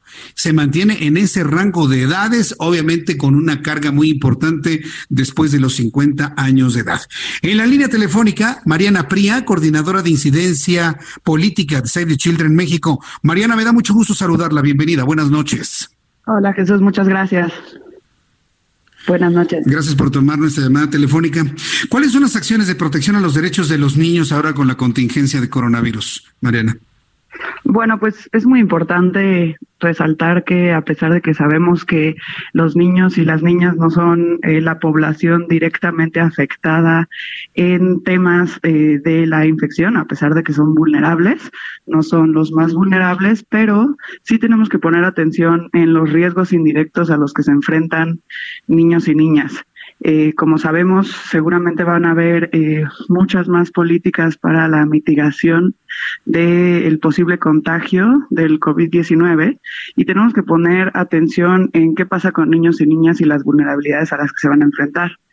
Por ejemplo, eh, todos estos niños o niñas que tienen una situación de salud preexistente o qué pasa también con las vulnerabilidades que se enfrentan en temas de violencia o eh, la exacerbación de problemas de violencia sexual dentro de las casas, ¿no?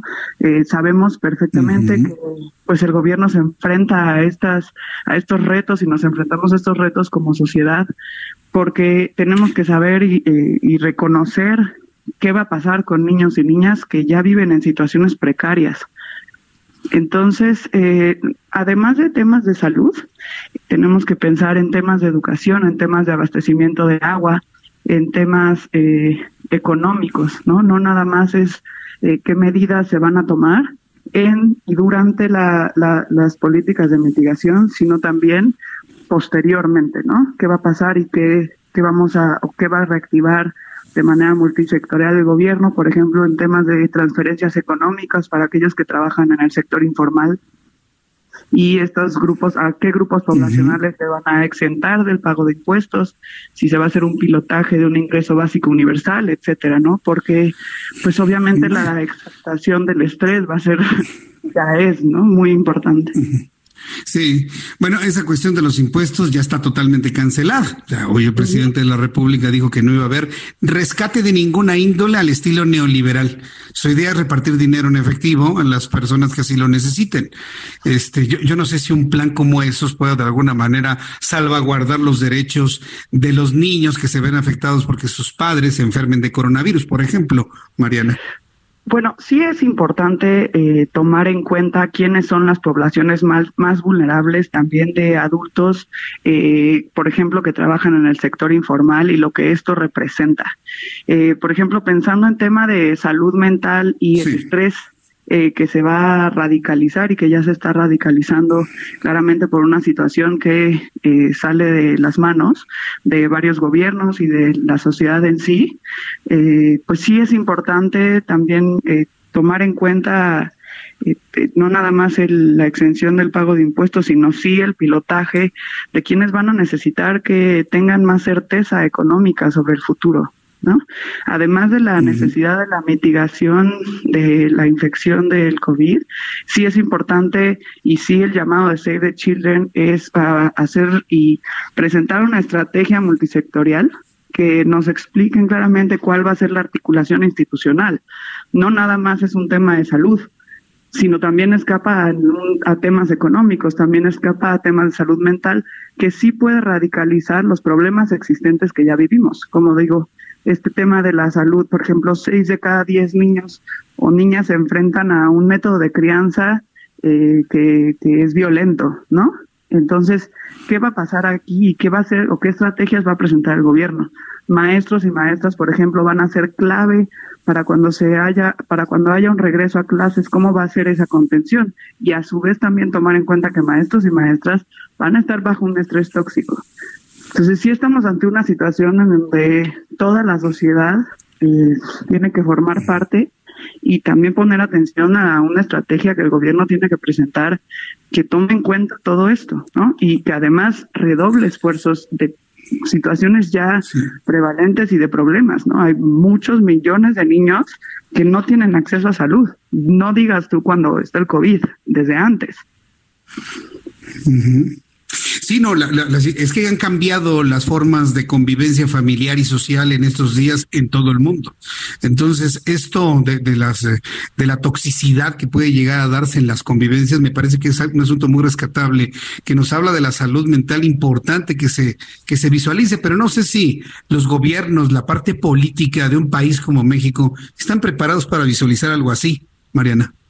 Bueno, eso es precisamente lo que nosotros estamos eh, promoviendo y también nosotros que estamos en una fase anterior a todas las a todas las situaciones en las que están otros gobiernos, también nosotros a lo que proponemos y proponemos también y se ve en el en el comunicado que mandamos hoy es justamente a prevenir y responder de manera temprana a lo que va a venir, ¿no? No, o sea, nosotros esto del estrés tóxico o un o métodos de crianza violenta o problemas económicos o problemas de acceso a salud y educación ya existen lo que nosotros estamos diciendo es que con esta, eh, con, esta pandemia mundial que estamos atravesando, es necesario redoblar los esfuerzos justamente. Por ejemplo, si hablamos de impunidad en eh, violencia sexual o violencia intrafamiliar, si ya antes existía este problema, ahora tiene que estar el gobierno y presentar una estrategia con muchísima más fuerza sobre eh, los riesgos que esto genera, ¿no?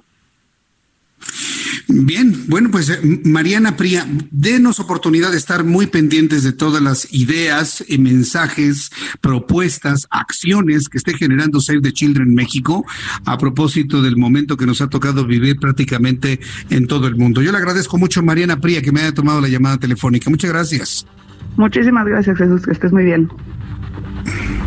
Que le vaya muy bien, hasta luego. Gracias. Es Mariana Pría, la coordinadora de incidencia política de Save the Children. Yo, entiendo que se tienen que hacer una gran cantidad de cosas en favor, pues no nada más de los niños, de los adultos mayores. Ojo con las personas adultas, jefes de familia, pilares económicos, el padre y la madre. Nadie habla de ellos.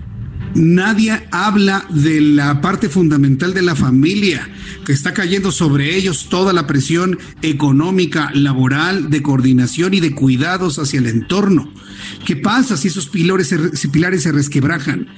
estaríamos en una situación social muy delicada, muy delicada. Por lo tanto, sí importante cuidar a los adultos mayores en la crisis de coronavirus, sí muy importante cuidar a los niños manteniéndolos en casa, pero también yo le quiero decir a los padres y madres de familia que me están escuchando, cuyas edades oscilan de, entre los 25, 45, 50 años, que tienen hijos pequeños, que tienen hijos adolescentes, cuídense, cuídense mucho también. Es muy importante que mantengan la salud, es muy importante que se cuiden en, durante toda esta etapa que va a durar al menos hasta el próximo 20 de abril, por lo menos aquí en nuestro país ya establecido, para poder salir bien y de buenas de esta crisis que tenemos a nivel internacional. Vamos a ir a los mensajes. Después de los anuncios, después de los anuncios aquí en el Heraldo Radio, eh, quiero informarles sobre lo que se está eh, proponiendo en cuanto a la situación que se vive en nuestro país, es decir, qué es lo que de alguna manera se está proponiendo para que usted y yo estemos bien, lo que está haciendo el Heraldo de México y en esta época de contingencia para estar correctamente informado. Después de los anuncios de platico finalmente qué es lo que estamos planeando aquí en el Heraldo de México para que usted tenga buena información de primera mano. Le invito para que me siga a través de mi cuenta de YouTube, Jesús Martín MX, y envíe un mensaje vía Twitter, arroba Jesús Jesús Martín MX. Escuchas a Jesús Martín Mendoza con las noticias de la tarde por Heraldo Radio, una estación de Heraldo Media Group.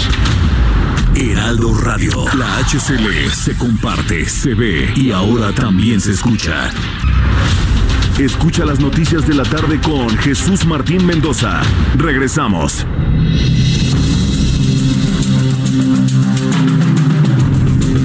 Exactamente. Son las 7 con 32, las 19 horas con 32 minutos, hora del centro de la República Mexicana, aquí en el centro del país.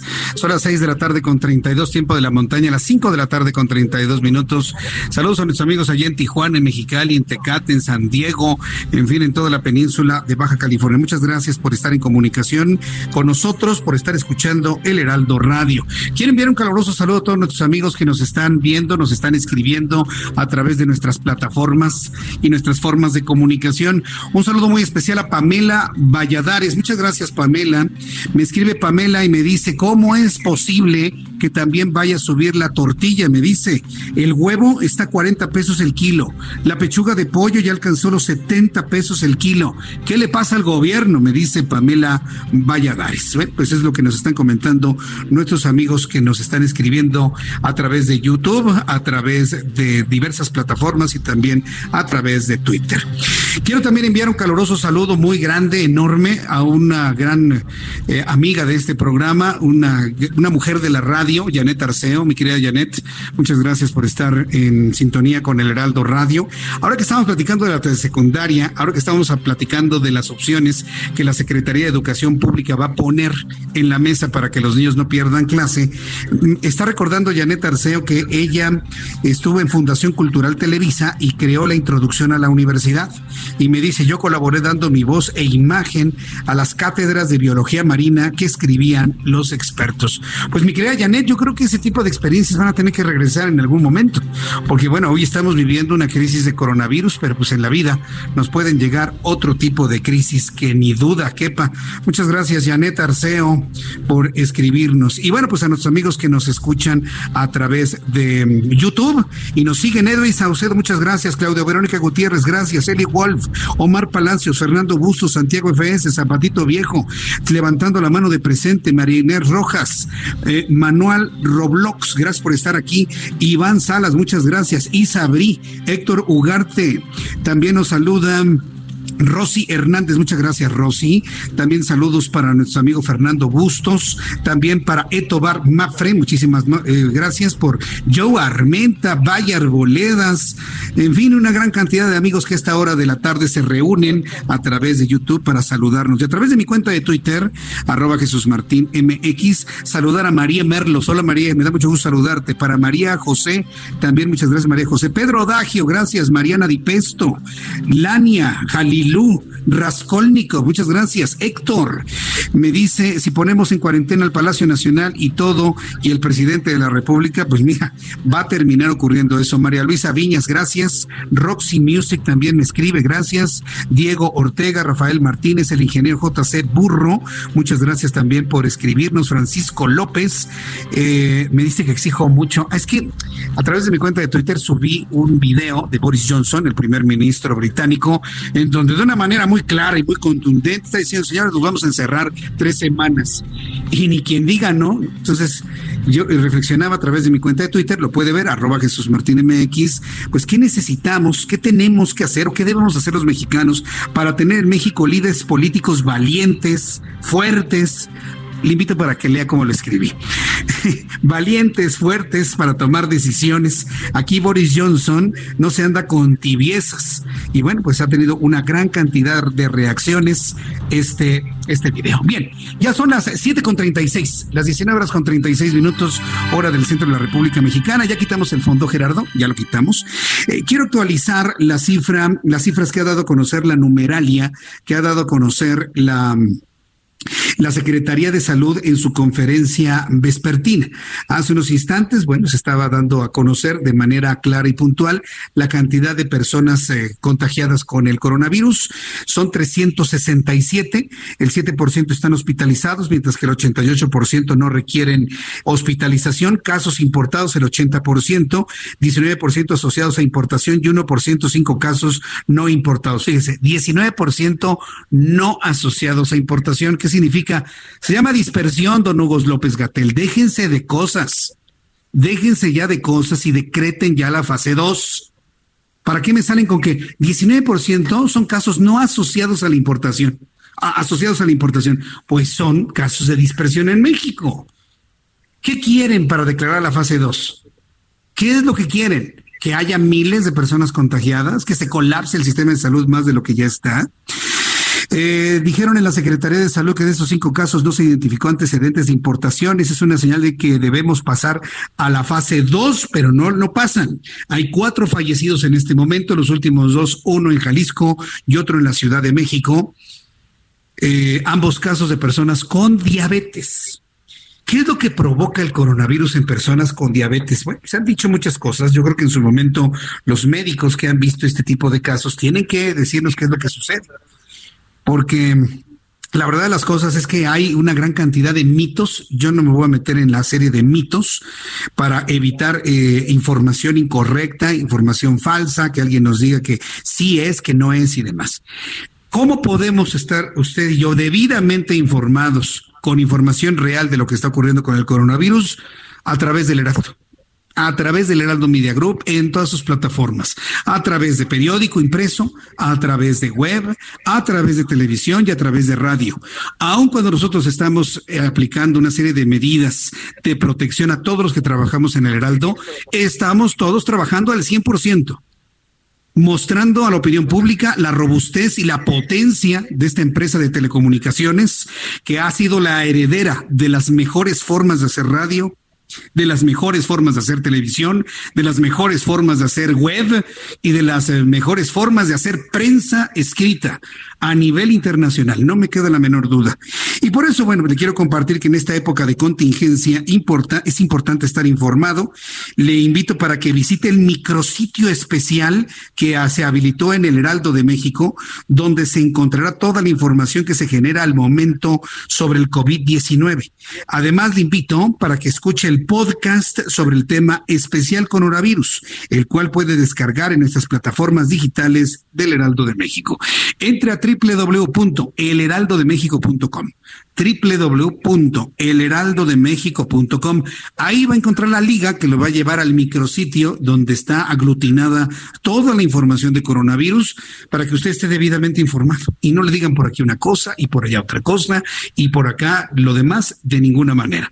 Todo, por ejemplo, lo que se ha informado en la conferencia vespertina nocturna sobre coronavirus por parte del doctor Hugo López Gatel lo va a poder encontrar ahí. La numeralia, las estadísticas, los mapas, la cantidad de personas enfermas, dónde están los epicentros de contagio más importantes en el mundo, todo evidentemente para que usted esté debidamente informado. Bien, cuando faltan 20 minutos para las 8, ¿a qué vamos, Orlando? ¿Me dijiste? Ah, vamos con Germán Medrano, por cierto, porque estamos recorriendo varias partes de la República Mexicana y de manera concreta en Baja California Sur. ¿Cuál es la situación que nos informas, Germán Medrano, corresponsal? Adelante, te escuchamos. Buenas noches. ¿Cómo estás? Buenas noches, Jesús Martín. Bueno, aquí en Baja California Sur los extranjeros poco a poco se han ido retirando de las playas, pero bueno, aquí lo sorprendente y lo no sorprendente es que los mexicanos continúan en las playas, Jesús Martín, después de este llamado de las autoridades de los tres eh, niveles de gobierno, aún se alcanzan a ver algunos que están disfrutando de las playas de Baja California Sur. Sin embargo, esto ya está eh, pues restringido por parte de la mayor parte de los eh, municipios. Ah, con este retiro de los extranjeros, pues bueno, muchos de ellos eh, ya están esperando su vuelo de regreso a Estados Unidos en los propios hoteles, que es donde se les ha eh, solicitado que esperen eh, su vuelo puntual, como los haya agendado la aerolínea. Y bueno, esto ha ocasionado también que cerca de 100 millones de dólares se estén registrando en el municipio de Los Cabos en pérdidas. Van apenas 4 millones de la derrama de de los Spring Breakers. También ha habido cancelaciones en cuartos de hotel por 12 millones y otros 80 millones por la cancelación de eh, cruceros que tenían programado su arribo para este 2020. En fin, que pues bueno, las calles en este momento se ven algo solitarias. Únicamente están trabajando algunos empleados de estos negocios en la zona dorada de Los Cabos y, y pues lo cual pues eh, de un momento a otro se espera ya el cierre total de estos establecimientos ante la falta de eh, turistas y de afluencia, Jesús Martín.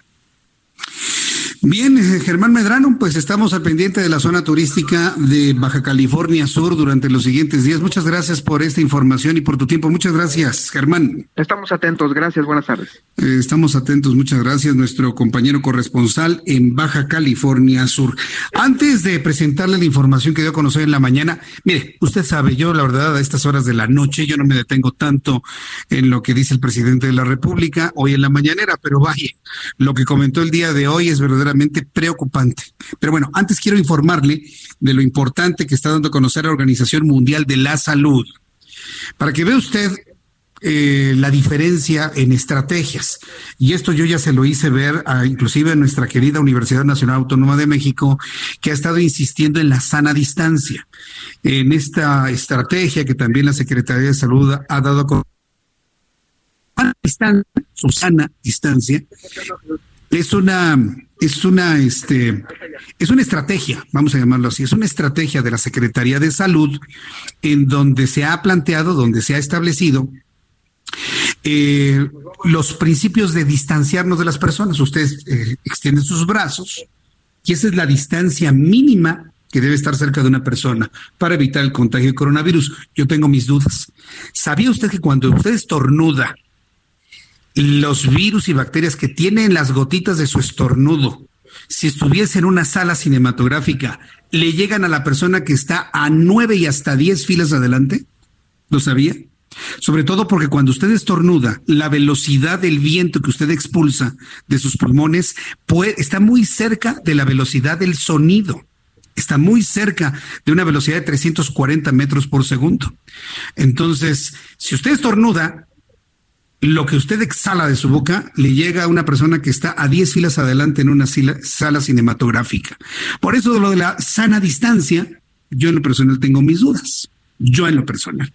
No quiero hacer menos la estrategia, la verdad todo se vale, en este momento todo es atendible, pero hoy la Organización Mundial de la Salud alertó que la pandemia del nuevo coronavirus COVID-19 se acelera está en un proceso de aceleración, al menos en Europa y posiblemente en América, y muchos países solo responden de manera defensiva con medidas de distanciamiento, dice la Organización Mundial de la Salud, una estrategia insuficiente. Durante la conferencia para informar la situación del virus, el director de la Organización Mundial de la Salud, Tedros Adhanom Ghebreyesus, informó que el nuevo coronavirus tardó 67 días en alcanzar 100.000 casos 11 para duplicarse y tan solo 4 para alcanzar 300 mil. Va otra vez el dato. En 67 días se alcanzaron 100 mil casos. Solo 11 para registrar 100 mil más para llegar a 200 mil. Y solamente 4 para otros 100 mil y llegar a 300 mil casos. Entonces, ¿qué es lo que está pidiendo Tedros Adhanom Ghebreyesus, el director de la Organización Mundial de la Salud? Pruebas, pruebas, más pruebas, más pruebas y más pruebas. Mientras esto sucede, evidentemente la economía de México se ha empezado a paralizar. Muchas empresas han empezado a disminuir su capacidad productiva. Muchas empresas han disminuido su trabajo e incluso algunas han cerrado. Es evidente que muchas empresas y el empresariado mexicano va a requerir un paquete fiscal para poder apoyar la disminución en la posibilidad de brindar trabajo a las personas que menos tienen. Hoy en un acto verdaderamente eh, inexplicable. Yo estoy seguro que dentro del equipo de Andrés Manuel López Obrador hay también opiniones encontradas. No me queda la menor duda. Hoy, sorprendentemente, el presidente de México le cerró la puerta a los empresarios. Descartó algún plan de apoyo a las grandes empresas del país como medida de contingencia ante la emergencia de coronavirus. Durante su conferencia del día de hoy, el presidente de este país, López Obrador, afirmó que en primera instancia se va a ayudar a los más necesitados. A ver, presidente, ¿quiere usted ayudar a los más necesitados? Son los que trabajan en la fábrica. Apoya al empresario para que no se queden sin trabajo.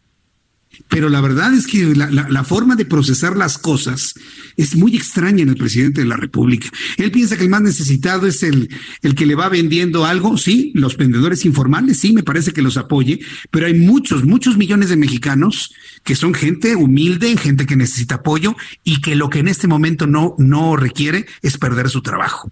Y una forma de garantizar el trabajo para quienes los tienen, el trabajo formal, es apoyar al empresario, no perdonándole nada, por lo menos dándole tiempo para pagar los impuestos. Y hasta eso lo negó el presidente. No es inconcebible. Yo espero que en el camino alguna vocecita de esas que luego, esos pajaritos que luego le hablan al oído a López Obrador, le digan, oiga, presidente, hay que dar marcha atrás a esa versión y hacer un plan de apoyo a las empresas, ¿eh? Porque si no, luego las empresas no lo van a apoyar a usted, presidente. Espero que algún pajarito le diga por ahí en su oído que eso pudiese ocurrir. Durante la matutina del lunes, el presidente López Obrador afirmó que en primera instancia se va a ayudar a los más necesitados, como lo son los pequeños comerciantes, a través de la entrega de créditos de las tandas de bienestar. A ver, una tanda no es un crédito, ¿eh? A ver, vamos poniendo las cosas en orden. Una tanda no es un crédito, es el dinero de otros. ¿Usted ha participado en una tanda? ¿Nunca ha participado en la tanda de las oficinas? ¿La bolsa quién la conforman? ¿El jefe? No, claro que no. Todos los trabajadores. Igual las tandas para el bienestar es dinero de todas eh, las empresas productivas y le va tocando su lana a cada uno de ellos sin intereses. Pero acá se en el cuello diciendo, es un crédito sin intereses. No es cierto. Es el dinero de todos. Bueno, eso ya lo había platicado con ustedes hace algunos meses. López Obrador aseguró que durante su administración no habrá nada de rescates al estilo del periodo neoliberal. Ve usted el, el, trauma que tiene, ¿no? De que no quiere que le digan que es neoliberal, cuando la verdad es el más neoliberal de todos los neoliberales. Vamos a escuchar cómo lo dijo esta mañana. Nada de rescates al estilo del periodo neoliberal que le daban a los bancos, a las grandes empresas, no, que ni estén pensando en que van a haber condonaciones de impuestos, otros mecanismos que se usaban antes. Si tenemos que rescatar, ¿a quién hay que rescatar? a los pobres, por el bien de todos, primero los pobres. Bueno, pues esto fue lo que dijo el presidente de la República. ¿Qué opina de cerrarle la puerta en la cara a los empresarios, no dándoles... Nadie les está pidiendo que le regalen nada, simple y sencillamente un plan de, de, de posposición de pagos sin intereses, sin que se le cargue la mano al empresario, que le den chance, ¿no? De pagar un poco más adelante. Ni eso, ni eso. ¿Por qué? Porque López Obrador parte de la premisa de que el empresario es rico, de que el gran empresario puede, tiene. Ah, él tiene, tiene, tiene. Yo he escuchado esa frase muchas veces en mi vida. Ah, tiene. Y López Obrador es igualito, ¿eh? Ah, tienen. Hay que se las vean, son ricos, ¿no? Tienen, pues que ellos, ellos asuman las pérdidas. Muchos empresarios van a cerrar sus puertas y van a dejar a muchas personas humildes sin trabajo. ¿Y usted cree que les va a dar dinero el gobierno federal? A lo mejor sí se lo regala, pero a fondo perdido. El gobernador del Estado de México, Alfredo del Mazo, anunció el cierre temporal y hasta nuevo aviso varios establecimientos para contener la propagación de COVID-19 y procurar la sana distancia entre la gente.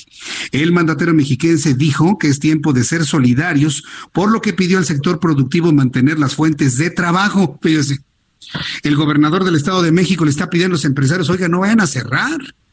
Pues sí, pero si no hay por lo menos un apoyo en cuanto a diferir los pagos de impuestos, pues van a cerrar, van a terminar cerrando. Pero para que vean, ¿no? Como un gobernador ve en sus, en sus empresarios, en sus industriales, la parte fundamental para la generación de empleos y en otro lado no se ve de esa manera. En el Estado de México se han confirmado la cifra de 37 personas con coronavirus. Esto, esto fue lo que comentó el propio gobernador del Estado de México. Faltan en ese momento 10 minutos para que sean las 8. 10 minutos para que sean las 8. Tenemos información internacional, pero antes. Me da mucho gusto saludar a mi compañero Abraham Arreola, quien nos dice qué es lo que sucedía un día como hoy, 23 de marzo, pero en el mundo. Esto es un día como hoy en el mundo. 1839, en Estados Unidos, se registra por primera vez el uso del OK como abreviatura del All Correct en el periódico Boston Morning Post. 1902, la Cámara de Italia eleva la edad legal para el trabajo de 9 a 12 años para los niños y de 11 a 15 años para las niñas. 1903, en Estados Unidos, los hermanos Wright solicitan una patente para su invención del aeroplano de ala fija. Esto es un día como hoy en el mundo, en el mundo.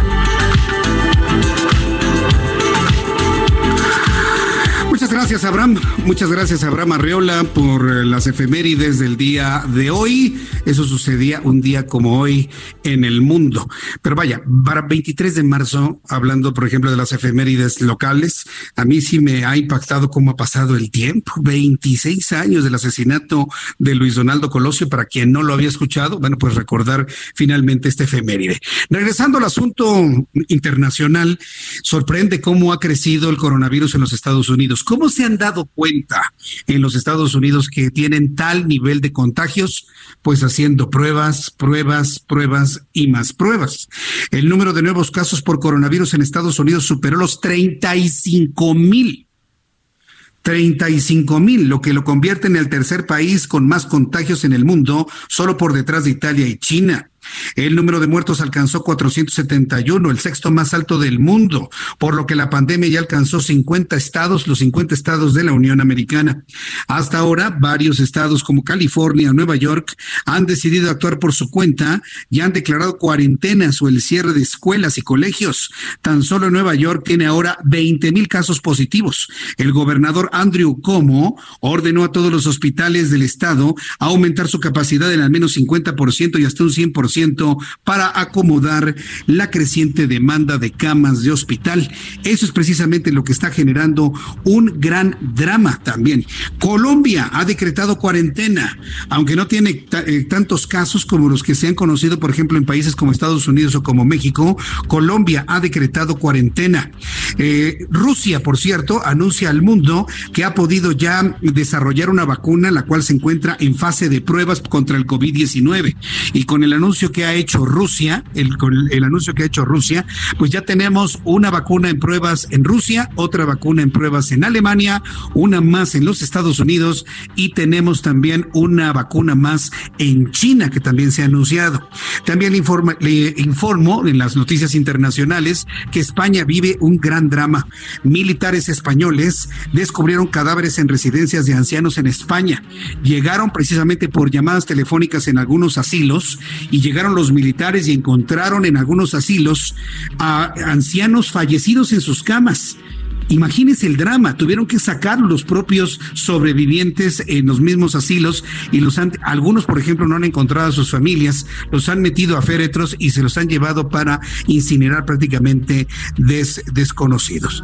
También le informaré que murió la mamá de Miguel Bosé, el cantante español, avecindado aquí en México, tenía 89 años de edad. Nuestras condolencias para el cantante español Miguel Bosé.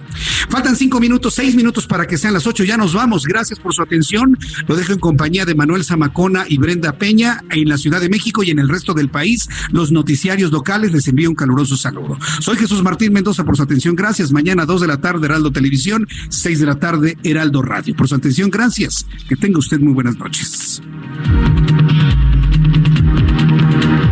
Esto fue Las Noticias de la Tarde con Jesús Martín Mendoza. Escucha la H, Heraldo Radio. Ever catch yourself eating the same flavorless dinner three days in a row? Dreaming of something better? Well, HelloFresh is your guilt-free dream come true, baby. It's me, Kiki Palmer. Let's wake up those taste buds with hot, juicy pecan-crusted chicken or garlic butter shrimp scampi. Mm. Hello Fresh. Stop dreaming of all the delicious possibilities and dig in at HelloFresh.com. Let's get this dinner party started.